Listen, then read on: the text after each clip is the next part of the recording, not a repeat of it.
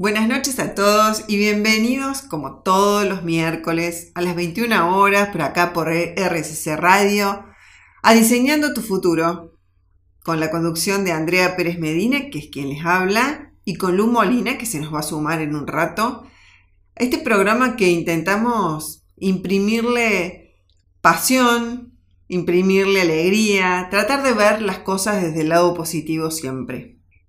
Hoy me gustaría preguntarles cómo están, cómo se sienten, cómo se sienten como, como personas, como padres, como, como hijos, como ciudadanos, como seres sociales y que conformamos esta sociedad acá, en nuestro país, en Argentina, nosotros desde acá, desde Córdoba.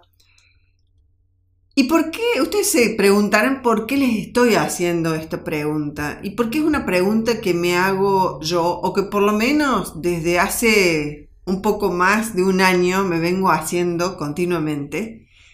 Y la verdad es que dentro de este contexto que hoy tenemos, no podemos eh, abstraernos de la realidad que nos toca vivir todos los días. Y en algún momento, en algún programa, me habrán escuchado hablar de lo que es un contexto VICA con B corta, que significa versátil, incierto, cambiante y ambiguo. Y creo que mundialmente estamos viviendo un concepto de esta índole, pero particularmente llevándonos a nuestra realidad de todos los días, creo que no hay mejor definición del contexto social económico y político que hoy vivimos nosotros en nuestro país, en nuestra Argentina, que cada uno como argentino, como papá, como ciudadano, como hijo, lo siente. Y esto yo les aseguro, o por lo menos a mí lo voy a hablar en primera persona, a mí me pone nerviosa. A mí me pone eh, nerviosa que me pregunten y yo no pueda dar respuestas de mi vida.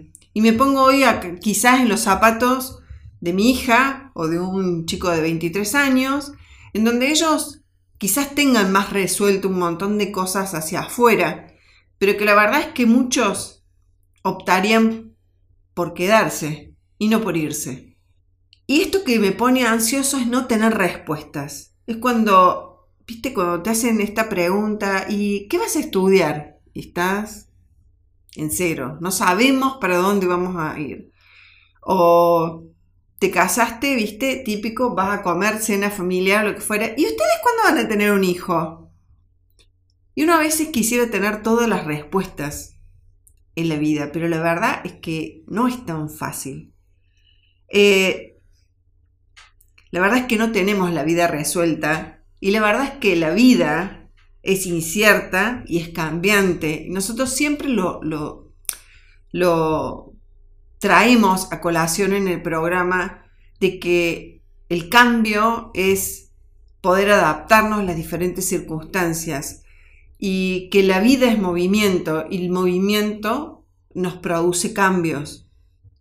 Entonces, aunque querramos tener todas las cosas bajo control, porque en definitiva lo que yo controlo me da seguridad, quizás no estamos teniendo esas respuestas, no estamos teniendo el control de nuestras vidas y quizás nos quedamos atrapados o angustiados en esta situación. La idea del programa de hoy es, como siempre, traer el lado positivo, al mejor de una emoción que no es tan agradable. En algún momento eh, vimos el enojo, en otros momentos vimos el miedo y hoy vamos a tratar cómo gestionar nuestra incertidumbre. La incertidumbre, el no saber para dónde ir. Así que nos vamos a amigar con esta duda, vamos a evitar entrar en una espiral de suposiciones y le vamos a dar para adelante con este programa que espero que les sea a todos muy útil y vamos a hablar de incertidumbre. Volvemos en el próximo bloque, los dejamos ahora con buena música, como siempre, que nos tiene acostumbrado a RCC Radio, así que escucha cosas buenas. Seguimos diseñando futuro y le damos la bienvenida a los que se van sumando a nuestro programa y recordarles que hoy hablamos de incertidumbre. Y la idea es darle, encontrarle el lado positivo a esta emoción que a veces no debe ser tan buena.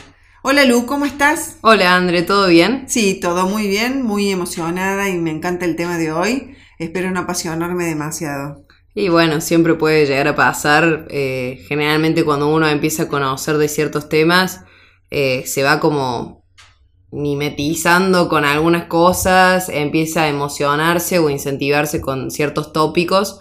Y creo que es parte de eso, aprender y empezar a transmitir ese conocimiento también.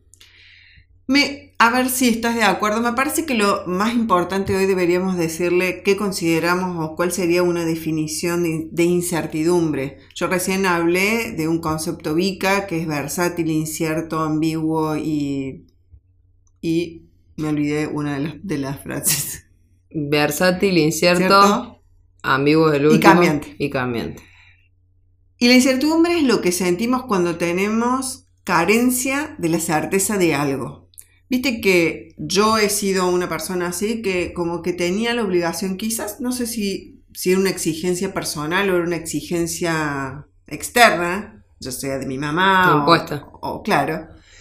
Y la verdad es que era como que yo necesitaba tener respuesta de todo. ¿Viste estas personas que están, viste, que son, bueno, en mi familia me dicen el libro gordo de Petete, no sé, vamos muy lejos, pero bueno, o googlealo. Eh, pero la verdad es que muchas veces me encontré en esa situación, como no permitirme dudar o necesitar sí o sí tener certeza de las cosas. Y hoy estoy en una etapa mu- muchísimo más relajada en ese aspecto y creo que, salvando las distancias, ¿no? Que uno va a vivir volado, pero la verdad es que está bueno esto de permitirse la duda, de abrazar esto que llamamos incertidumbre o falta de certeza. Sí, creo que también eh, se relaciona con, con lo que es el conocimiento también, o el saber, o el tener respuesta de todo. Creo que el no saber eh, también nos da muchos beneficios. Eh, uno cuando no sabe empieza a buscar, empieza a informarse, empieza a generarse autoconfianza en cosas que antes le generaban mucha inseguridad o incertidumbre. Y creo que eh, también es un lugar la incertidumbre o el no saber de, oportunidad. Sí, es una cuestión de oportunidad, pero me gustaría un poco ver también qué es lo que nos genera, porque nos debe generar a cada uno diferentes emociones. Eh, hay mucha gente que quizás le dispare esto de- del miedo. Convengamos que si uno va a cómo funciona nuestro cerebro o a cómo funcionaba nuestro cuerpo en la etapa en la que vivíamos de la supervivencia, que no éramos sociedades constituidas como hoy, es como que el mundo evolucionó, pero nuestro cerebro necesita siempre tener esto de la planificación, tener estas respuestas a determinadas cosas como preestablecidas para no entrar en una espiral de miedo porque genera esta cuestión de decir, eh, te genera esta sensación de terror, de amenaza, que se siente en el cuerpo, ¿no es cierto? No es solamente que, oh, pienso en algo terrorífico o pienso en una amenaza. Y la verdad es que genera muchas ilusiones que la verdad, al fin y al cabo, nos generan toda esta sensación, muchas veces llamada de estrés, hoy en la sociedad, y la verdad que no son reales, o, sea, o que nunca van a ser reales, son hipótesis que el cuerpo genera. Entonces nuestro cerebro necesita planificar estas cosas. En otro, en otro programa también hablamos de esto, ¿viste? Como de darle estas pequeñas pautas a nuestro cerebro que necesita como para estar más tranquilo y no disparar hacia una emoción fuerte como el miedo, que genera toda una revolución química en nuestro cuerpo. Yo me atrevo a decir que en realidad, si me pongo a pensar, creo que a, nivel macro todas las personas eh, no, no se ven, digamos, como beneficiadas quizás o sienten sensaciones positivas en relación a la incertidumbre. Creo que no es un lugar placentero para estar. Creo que simplemente hay personas que lo gestionan de mejor manera y otras que la gestionan de, de otra manera. Creo que las personas que son más estructuradas o más organizadas o, o que tienden a estar planificando su vida paso a paso, obviamente una situación de incertidumbre quizás eh, eh, impacta de una manera un poco más negativa o más frustrante que en una persona que quizás eh, no tiene planes y que va tomando decisiones a medida que se van presentando oportunidades o, planes o lo que fuera. Creo que nos puede afectar de diferentes maneras. Eso no quiere decir que porque seamos estructurados o seamos así free, eh, no lo podamos gestionar de la misma manera o no podamos buscar un resultado positivo de esa sensación. Sí, yo creo que particularmente eh, la vivimos, o sea, tenemos que adaptarnos a vivir con esto, o sea, no podemos tener certeza, absolutamente de todas las decisiones que tomamos. No, claramente no. Y la verdad es que vivir, vivimos en un mundo que cambia constantemente y hoy a un nivel muy rápido. Sí. Y no digo vivir en una eterna incertidumbre, pero la verdad es que esto del cambio y de esto de que las condiciones se van modificando, las condiciones nuestras de vida se van modificando, las tecnológicas, las educativas, la de vida común, normal, las de las, las medidas políticas de la sociedad a las que formamos parte.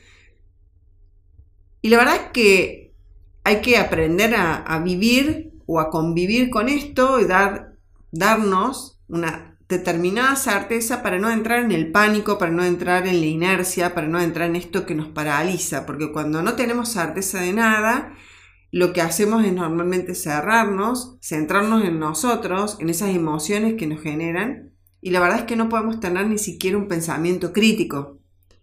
Entonces, eh, es muy difícil desde ese lado poder verle el lado, el lado positivo. Entonces digo, es abrirnos un poco, amigarnos, cuando yo digo amigarnos con la duda, es aceptar que no tengo la respuesta a todo, que la puedo buscar, que la puedo tener más adelante, que no necesariamente tiene que ser todo ya y en este momento. Sí, que no necesariamente la incertidumbre tiene que tener una connotación negativa. O sea, ya desde arranque no, no tiene que sí o sí ser un, un lugar en el que no querramos estar. O sea, muchas veces de, la misma incertidumbre o el de no tener certezas salen un montón de cosas positivas o cambios o, o qué sé yo, quizás pensamientos o reflexiones que son más introspectivas de uno mismo que si uno no hubiese llegado a ese lugar de incertidumbre, capaz ni siquiera se los hubiera replanteado. Y la verdad es que, de acuerdo a lo que vos planteas, si yo no me amigo con este factor incertidumbre, lo más seguro es que al no tener certeza de algunas cosas, me genere un estado de ansiedad que no lo voy a poder manejar. Sí, seguramente. Y la verdad es que es doloroso vivir la vida ansiosamente, tratando de buscar respuestas inmediatas a todo, no, no está bueno. Lo hemos hablado con respecto a los niños, el efecto de la tolerancia a la frustración, evitar esto de generar y anticiparse a cosas. Eh, ¿Por qué? Porque le genera a ellos un estado de ansiedad que está motivado por nosotros, por los adultos, porque somos los que le vamos marcando las cosas. Antes de, cerrar un poco esto, eh, voy a dejar una cosa así como que la duda me, lo leí y me quedó así como muy grabado y digo, lo voy a decir en el programa, la duda nos protege de la locura. Y me pareció muy loco, lo dijo eh, una psicóloga clínica que nosotros consultamos normalmente, que es eh, Mamoliti. Marina. Marina Mamoliti de, de apellido. Y dijo, sí, porque los locos tienen absoluta certeza. Y la verdad es que no me había nunca puesto a pensar en eso. Y, es cierto, o sea, si uno está con alguna persona o en algún momento ha tenido alguna experiencia con alguna persona que tiene sus facultades mentales alteradas, es como, esto va acá. Y esto tiene que ir acá. Y el vaso lo tenés que dejar acá. Es como exacerbado su nivel de certeza. Sí, hay filtros que no, no existen. Exacto. Así que bueno, mira que le encontramos una parte positiva, adaptarnos a los cambios, nos protege de la locura y bueno, los vamos a dejar con un poquito de música. Recordá que estás en RCC Radio, escucha cosas buenas. Seguimos disfrutando de este programa y seguimos hablando de incertidumbre, del lado positivo de la misma. Les vamos a recordar que en caso de que se pierdan los programas, ¿dónde los pueden escuchar? Bueno, los pueden encontrar en Spotify, en el perfil de RSC Radio, y lo van a encontrar con el nombre del programa que es Diseñando tu Futuro. Ahí van a encontrar todos los, temas que hemos tratado a lo largo de este año y del año pasado también en los programas. Y también recuerden que para más contenidos como, como los que estamos tratando en este preciso momento y venimos tratando, los pueden encontrar en la cuenta de Instagram o Facebook también, andreaperezmedina.coach. Bueno, vamos a seguir hablando de esto de la incertidumbre y a mí me gustaría traer a la mesa ¿qué podemos hacer para lidiar con el no saber? ¿Y cuántas veces el no saber es para nosotros y cuántas veces es para los otros? Sí, yo creo que la base de todo en, en la cuestión de no saber, para mí es correrlo de ese lugar no deseado. O sea, creo que uno cuando no sabe o siente frustración o hasta a nivel académico, decir no sabes, eh, implica, por ejemplo, no aprobar o, o, repetir algo o recursar, o sea, siempre está como asociado a ese lugar que no está bueno, o si no sabes, sos un ignorante, eh, entonces como que creo que hay que correrlo un poco de ese lugar porque como dije anteriormente, para mí a veces encontrarse en ese lugar en el que no sabemos para dónde disparar, en ese lugar donde no sabemos bien qué hacer o lo que fuera, nos lleva a lugares eh, sumamente introspectivos en los cuales si no llegamos ahí, no nos replanteamos ni nos cuestionamos esas cosas y que pueden salir cosas muy positivas. Eh, me acuerdo de otros programas que hemos tratado eh, en esto de que para mí el no saber o el realmente no encontrar ese lugar a donde ir o no saber qué estudiar o no saber si dejar o tomar un trabajo o lo que fuera o si quedarte acá en Argentina o o lo que fuera,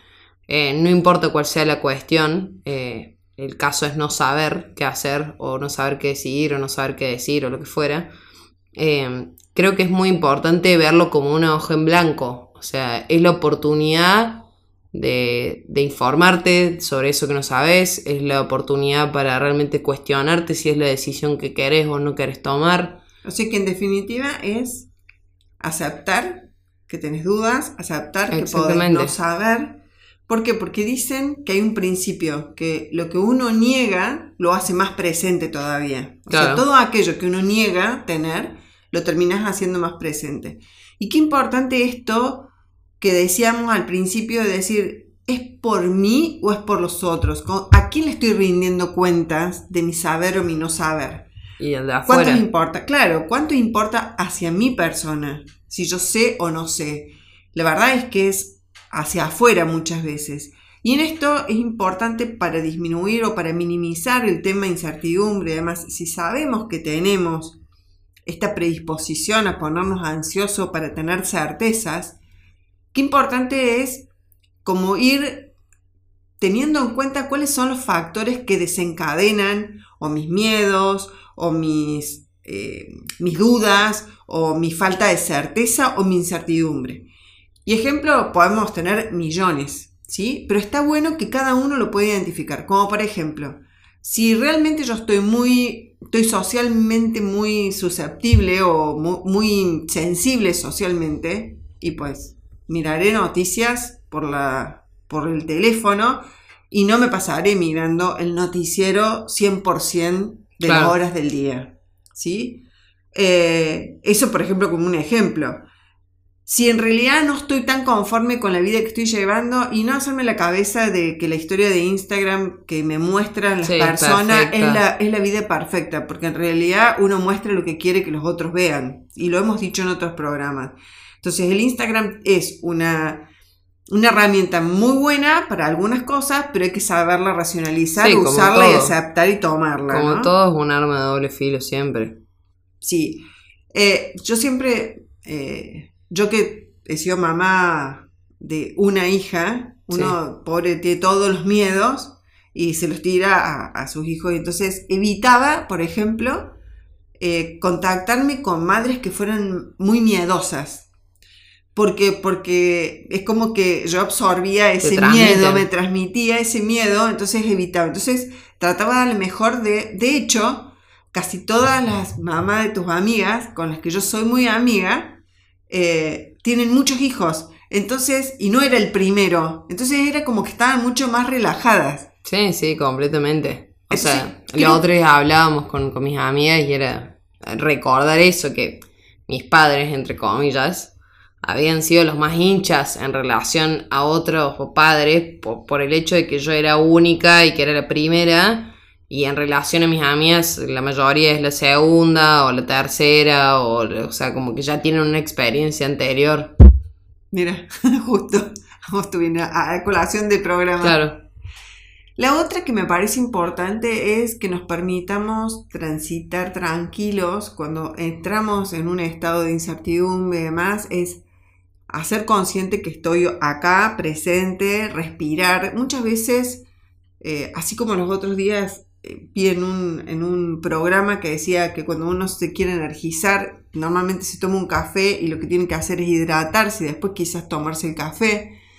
Bueno, en esto es, parece cliché esto de respirar profundo, de hacer conciencia, pero está bueno tomarse unos minutos y hacer consciente de que te estás dando manija porque sí, como que, como que la, la estás llevando, ¿no es cierto? Sí, que creo que es sobrepensar mucho. Generalmente cuando uno está en momentos de incertidumbre, eh, lamentablemente lo que hace, o quizás la respuesta más rápida, es como sobrepensar las cosas y ponerse ultra mental eh, que, que, a veces, a veces productivo, a veces no, o sea, quizás cuando nos damos mania con algo que quizás no nos gusta o no nos hace sentir cómodos, eh, termina desembocando en un lugar no muy lindo, digamos, porque uno cuando piensa demasiado en, en un no quiero estar acá, no quiero estar acá, no quiero estar acá porque me siento mal, porque me siento inseguro, porque no sé para dónde ir, y si te das manija con eso, lo más probable es que no termines en un lugar muy productivo. No, lo terminas atrayendo y porque es lo que acabamos de decir, le das relevancia. Qué importante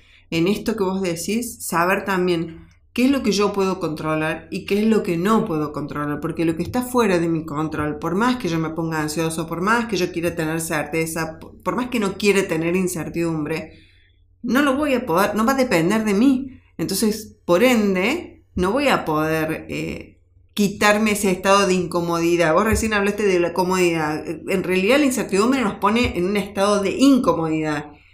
Entonces ver cómo le puedo sacar el jugo a esa incomodidad. Quizás, como decimos al principio y decías vos bien, Lu, empezar a plantearnos cosas que a lo mejor no me había planteado, o empezar a averiguar en vez de pensar simplemente, tratar de encontrar respuestas. Tenemos millones de formas y medios hoy para encontrar respuesta a un montón de cosas, ¿no es cierto? Sí, yo creo también que está bueno hablar sobre lo que hablábamos recién de, si es para mí o si es para afuera esto que yo trato de mostrar o esto que a mí me hace sentir mal o, que me baja un parámetro de la sociedad o lo que fuera.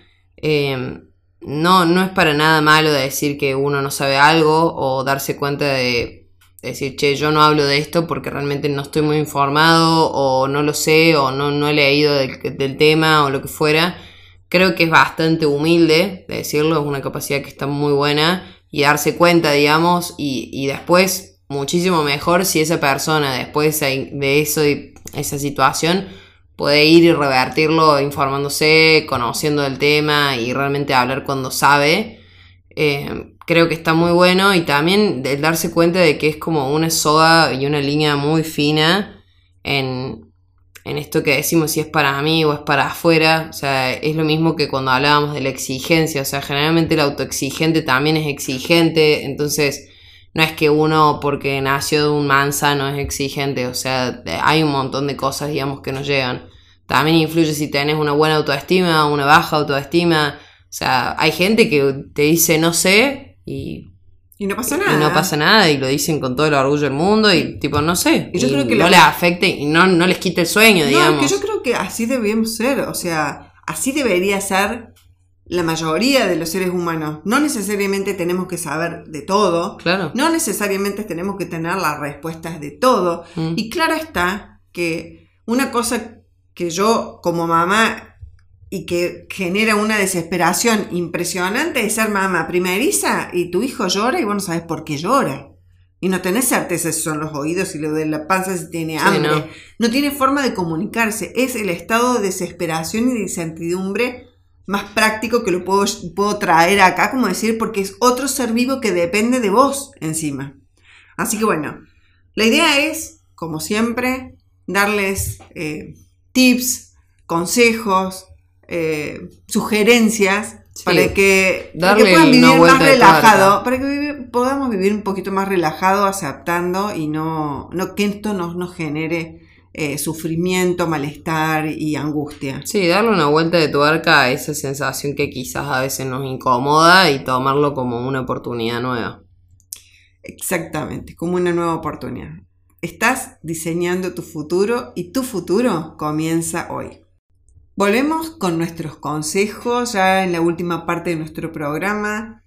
Y como siempre decimos, Colu, son sugerencias, son tips, no es la regla ni que todo tenga que ser como nosotros lo decimos. Tratamos de hacer investigación y darles herramientas que les sean útiles para sortear estas emocionalidades o estos estados de ánimo que podemos tener a diario.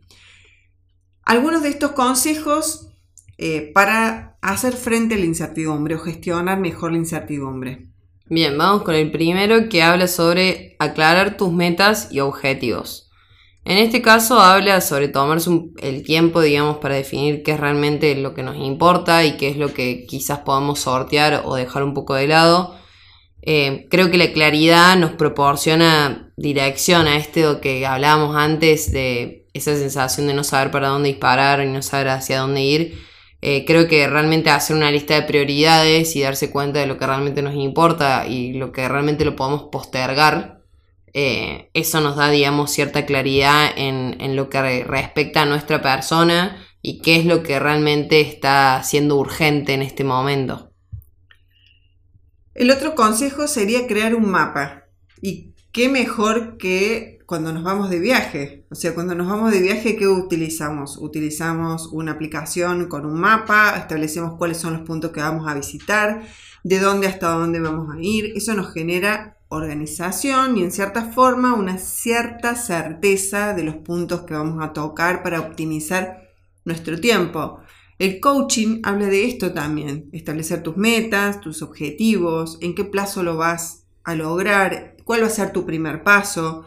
Entonces está bueno esto de permitirte saber dónde estás, hacia dónde te dirigís, cómo podés ir, por dónde querés ir, las diferentes eh, posibilidades o probabilidades de destino. Y si en caso de que sucede algo imprevisto, ¿cómo lo sortearías?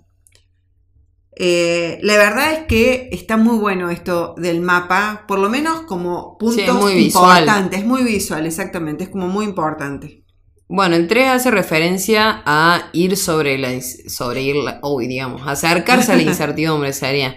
Eh, esto me hace acordar mucho a, mi psicóloga. Eh, yo, para los que no saben, le tengo miedo a las palomas principalmente, pero generalmente a todos los a las aves y a los plumíferos.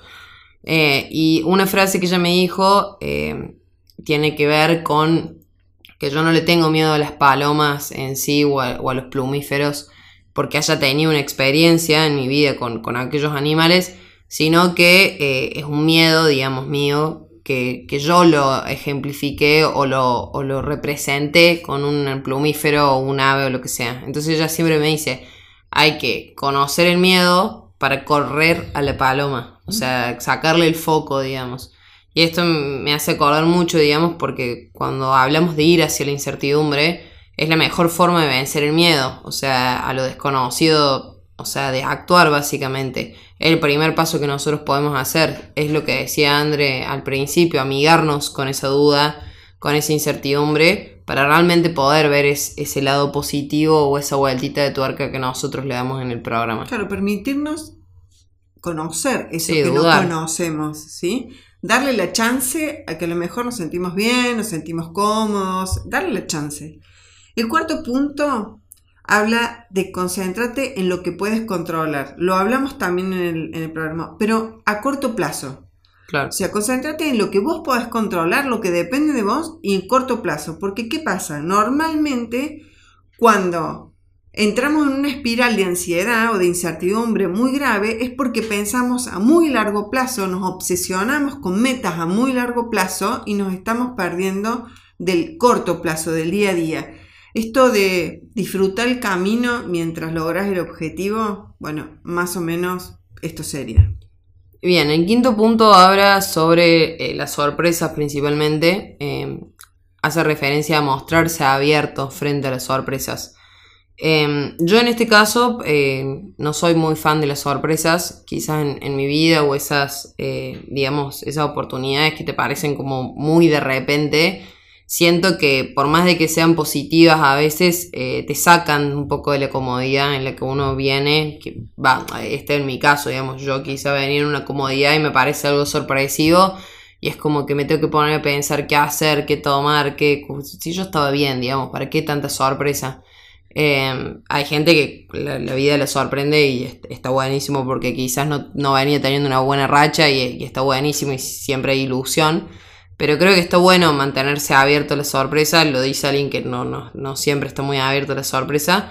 Em, creo que es algo, es un punto positivo para todo y, y siempre está bueno estar preparado para todo lo que se pueda presentar. Como siempre digo, creo que es una oportunidad nueva, es esa hoja en blanco a veces y por más de que nos saque un poco de la comodidad, bueno, como siempre dice el dicho, así medio trillado, pero bueno, eh, las cosas no cambian, digamos, si uno siempre hace lo mismo o si realmente no sale de su zona de confort, hay que también arriesgarse, y ser valiente también. Mira, nosotros tenemos, yo tengo una sobrina que está en Hawái ah, y me dice, tía, venite acá, te va a volar la cabeza.